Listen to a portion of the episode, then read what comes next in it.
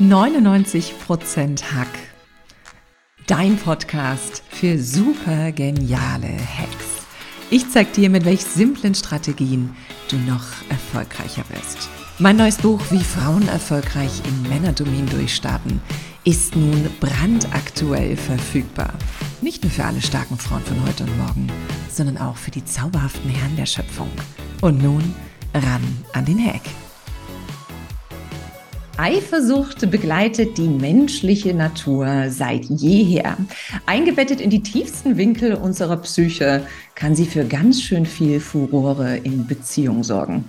Doch wie geht man mit Eifersucht in modernen Partnerschaften um? Wann wird sie zerstörerisch? Und was können wir tun, um wieder mehr ins Vertrauen zu kommen? Eine Frau kennt darauf alle Antworten. Sie ist Expertin für gewaltfreie Kommunikation und ich freue mich außerordentlich, dass sie heute bei mir zu Gast im Podcast ist. Ein ganz herzliches Willkommen, liebe Laura Schnelle. Dankeschön. Freut mich sehr, dass ich hier sein kann. Laura, ich freue mich sehr, dass du da bist, denn ich glaube, da draußen vor dem Mikrofon haben schon einige müssen die Schweißballen auf der Stirn, weil sie sich ertappt fühlen, weil sie vielleicht eine eifersüchtige Partnerin haben, eine eifersüchtige Mutter, einen eifersüchtigen Vater, was auch immer. Das kann ja in jeder Beziehung auftreten, das Gefühl. Und hast du den Eindruck, dass Eifersucht sich bei Männern und Frauen unterschiedlich zeigt oder ist das irgendwie immer das Gleiche? Zeigt sich das immer gleich? Coole Frage. Ähm, ich glaube tatsächlich, dass es gar nicht mal so sehr geschlechterspezifischen Unterschied gibt. Aber hinter Eifersucht verbirgt sich häufig, also für mich ist Eifersucht wie so ein Sammelbegriff von ganz vielen verschiedenen Gefühlen. Manchmal steckt da eine Angst hinter, also eine Verlustangst hinter.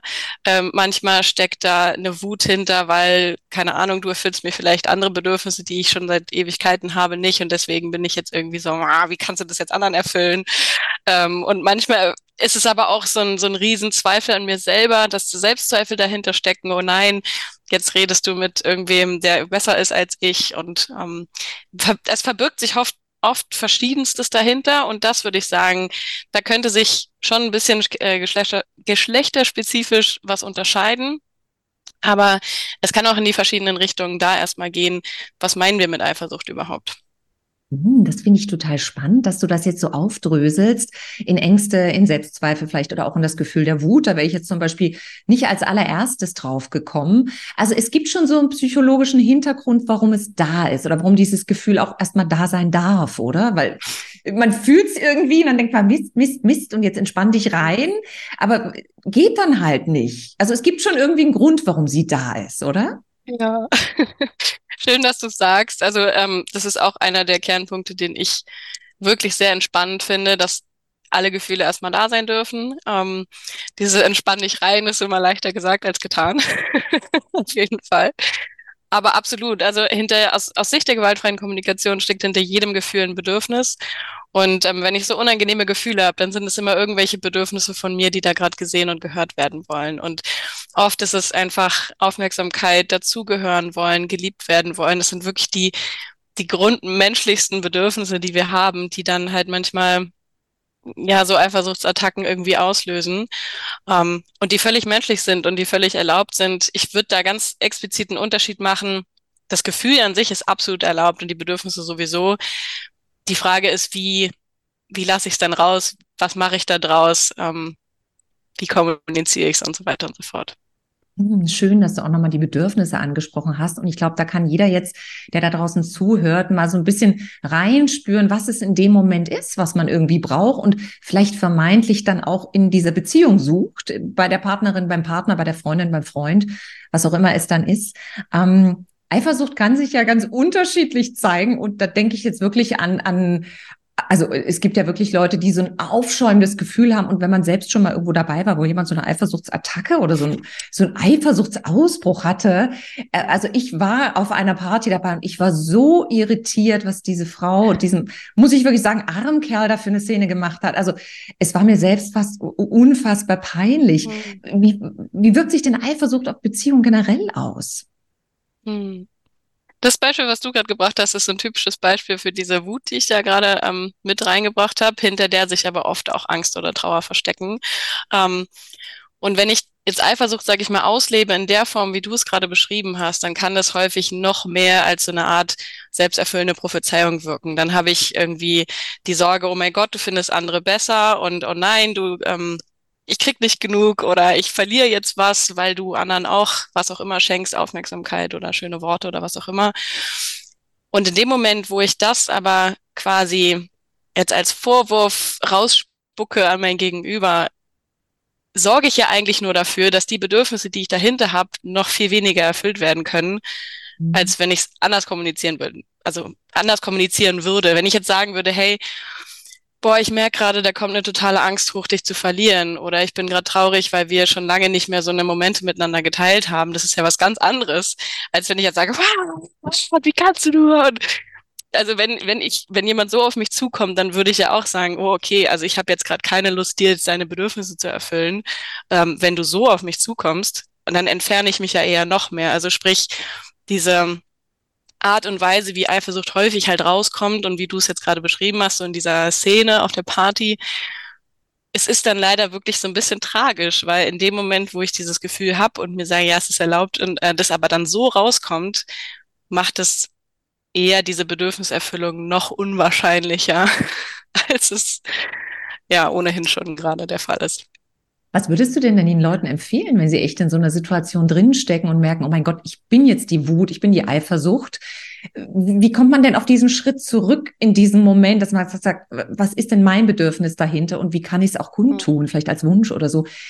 Was kann man den Leuten so ein bisschen an die Hand geben? Weil ich glaube, viele fühlen sich vielleicht wirklich ertappt und denken vielleicht auch, oh ja, das hätte ich gern mehr von meinem Partner oder ich werde nicht mehr gesehen, ich werde nicht mehr wahrgenommen, ich bekomme keine Komplimente mehr und dann flippe ich aus, wenn er sie anderen oder sie anderen das Ganze äh, schenkt. Was machen die Leute am besten in so einer Situation? Also gerne von beiden Seiten. Was macht der, der eifersüchtig ist und der, der damit konfrontiert wird? Gute Frage. Also als wenn wenn ich jetzt sage ich mal die Eifersüchtige bin, ähm, dann könnte ich mich ja Ewigkeiten damit beschäftigen, jetzt entweder ähm, mein Partner oder auch vielleicht die Person, denen er gerade was schenkt, was ich eigentlich haben will, die ganze Zeit so in meinem Kopf halt oder auch verbal runterzureden. Ich könnte ihm den Vorwurf machen oder ich könnte jetzt in meinem Fall wäre es halt mein Partner ist ein Er und die Frauen vielleicht, denen er sonst Aufmerksamkeit schenkt, könnte ich mich jetzt ewig damit befassen, was ich alles an diesen Frauen doof finde und könnte ähm, die so richtig schön runter machen in meinem Kopf, was aber überhaupt nichts bringt. Also ich kann auch aufhören, damit meine Zeit zu verschwenden, andere Frauen schlecht zu machen ähm, und stattdessen halt irgendwie zu mir zurückkommen und mich wirklich, das ist ja, vielleicht nicht immer sofort möglich, aber mir einen Moment Zeit zu nehmen und zu gucken, okay, was möchte ich, was wünsche, was wünsche ich mir eigentlich gerade, dass erfüllt wird. So und ähm, ich finde absolut, dass Kommunizieren, dass das zu kommunizieren Sinn macht. Ähm, und dann halt, also vielleicht, wenn das, wenn die Wut gerade noch sehr groß ist, dann vielleicht auch zu sagen, boah, das macht mich gerade wütend, ist auch in Ordnung, finde ich noch. Ähm, es kommt dann immer auf die Art und Weise an, lasse ich dann quasi negative Konsequenzen androhen ähm, von meiner Seite aus. Also sage ich dann, boah, du hörst jetzt auf mit der zu reden oder es gibt, was weiß denn ich? Dann, dann komme ich irgendwie so mit der Moralkeule. Das würde ich dann nicht machen, sondern vielleicht erstmal einfach nur sagen, hey, das macht gerade was mit mir. Ähm, vielleicht können wir uns da ja mal in Ruhe irgendwie zusammen hinsetzen. Ich brauche da gerade ein bisschen Empathie. Oder vielleicht brauche ich nur manchmal auch einfach nur eine kurze Umarmung ein, hey, alles ist gut, ich möchte jetzt auf der Party einfach nur kurz auch mit anderen reden können. Ähm, und dann habe ich mich vielleicht auch schon wieder ein bisschen gefangen, je nachdem, wie sehr das natürlich mich auch irgendwie beschäftigt. Wenn das jetzt ein ultra riesiges Thema ist, wo ich merke, boah, mein Selbstwert wird eigentlich immer wieder angekratzt, dann würde ich mir vielleicht separat auch ohne meinen Partner dafür nochmal Zeit nehmen. Ja, genau. das finde ich, das finde ich echt schön. Weil du hast ja jetzt natürlich auch was angesprochen. Es kann natürlich irgendwie so ein bisschen in, in eine, möchte jetzt nicht das Wort krankhaft sagen, aber eine sehr belastende Situation führen, weil es hat nichts Freies mehr, es hat was sehr Einengendes. Ich mache mich ja selbst damit auch sehr klein. Also mhm. gefühlt macht Eifersucht irgendwie immer klein, weil man vergleicht sich mit den anderen, der ist besser, die ist besser. Und ich habe so eine ganz süße ähm, Freundin, die ist schon ein bisschen älter und sie sagte immer ganz oft, mein Mann, der kann immer nur mit seinen Freunden am Telefon lachen, mit mir lacht er nicht mehr. Und das ist auch so eine süße Form der Eifersucht. Und eigentlich sagt sie ja nur, Mensch, ich hätte ganz gern wieder ein bisschen mehr Spaß in unserer Beziehung. Also ganz oft merke ich aber, dieser Zwischenschritt fehlt. Weißt du, dieses, wie komme ich denn so drauf? Ne? Dieser Zwischenschritt, dass mir mal jemand spiegelt, was fehlt mir jetzt eigentlich? Nämlich Spaß. Das ja. fehlt ganz vielen Menschen, oder? Ja. Und dann zu sagen, hey, boah, irgendwie macht mich das traurig, wenn ich dich da am Telefon lachen höre. Wann hast du das letzte Mal mit mir so gelacht? Ist ja schon mal eine andere Voraussetzung, als zu sagen, boah, deine blöden Freunde immer dieses blöde Telefonieren und, und keine Ahnung. Dann entwickelt sich ja sofort irgendeine Spannung. Ähm, und auch nochmal auf die Perspektive bezogen, wenn du ja gesagt hast, ich kann gerne aus beiden Perspektiven mal sagen.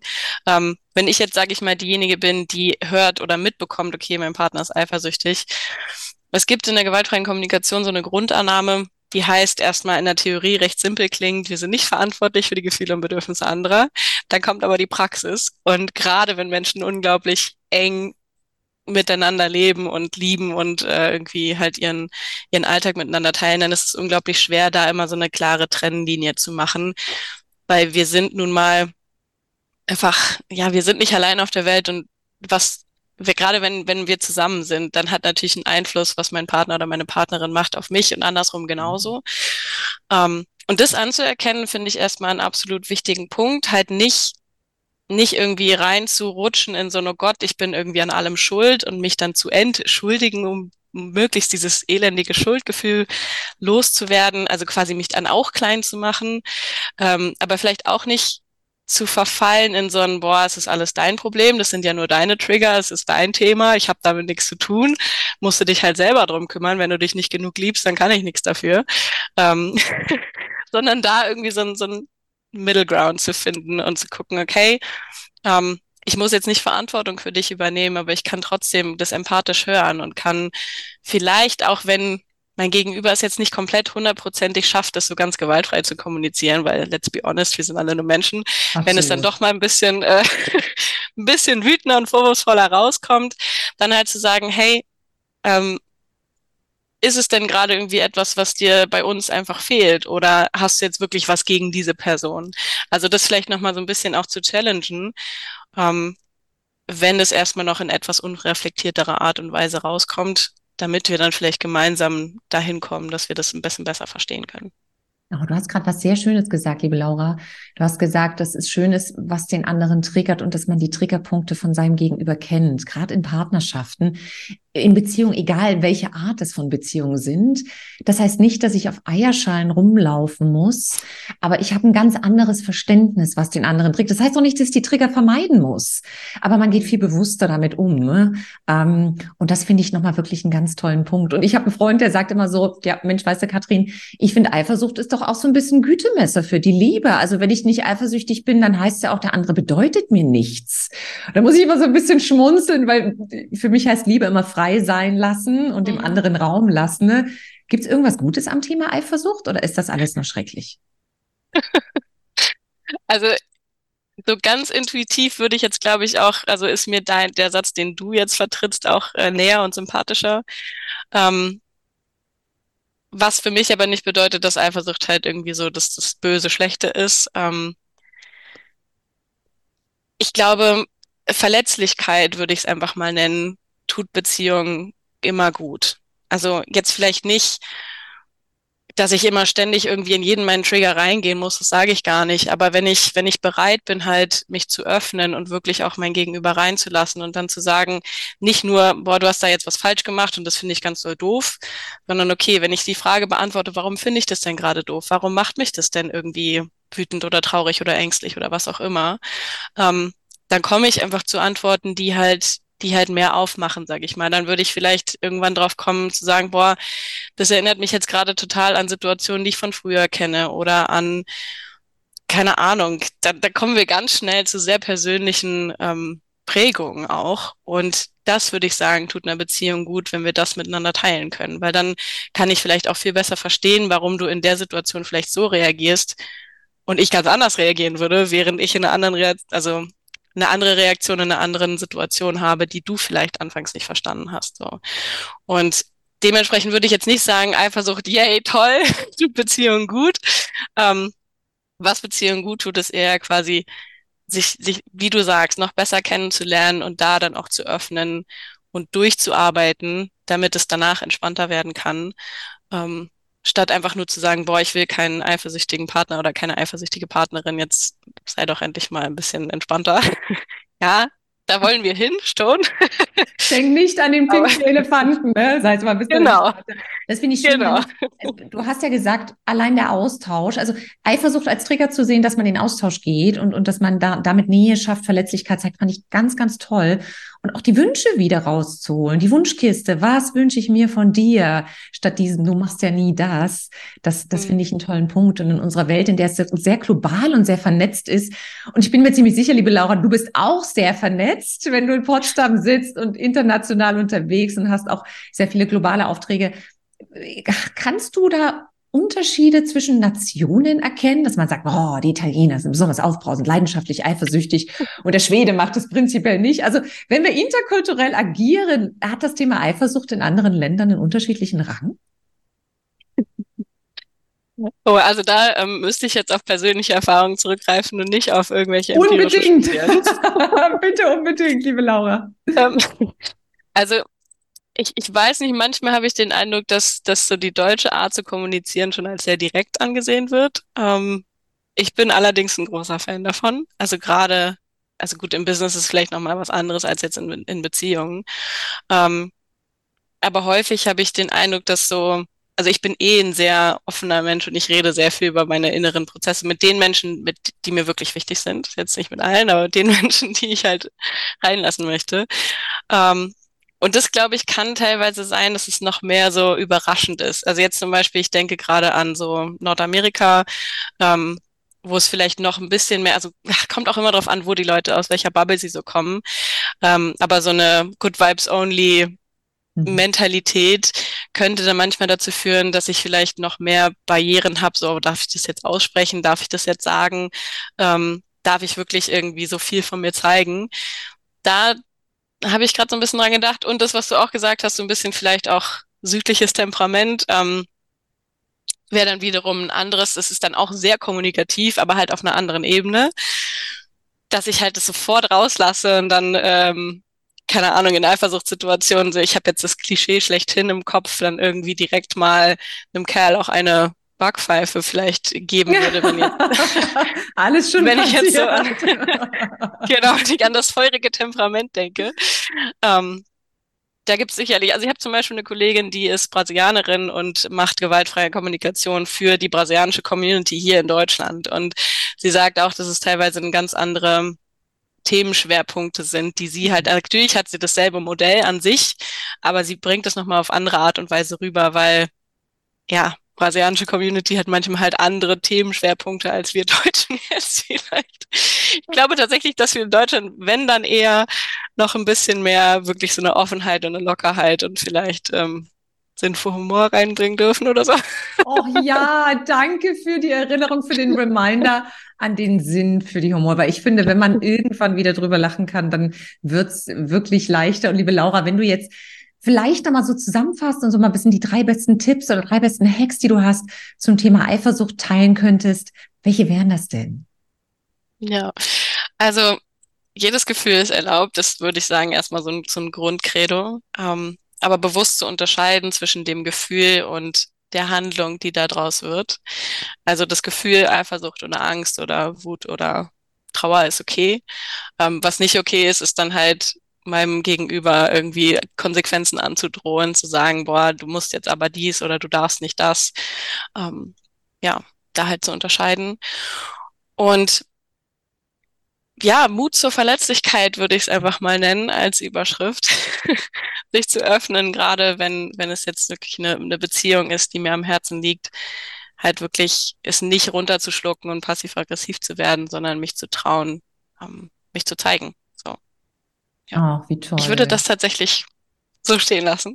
Ja, prima. Hör mal, das waren schon wieder ganz viele tolle Tipps und Strategien in diesem Podcast. Und zum Schluss habe ich noch eine kurze Fastlane, wo wir dich vielleicht ein bisschen mehr als Mensch kennenlernen können. Ich stelle dir eine kurze ja. äh, Frage und du darfst spontan antworten. Hast du Lust? Mhm, sehr gerne. Was ist denn der schlechteste Rat, der häufig erteilt wird, liebe Laura?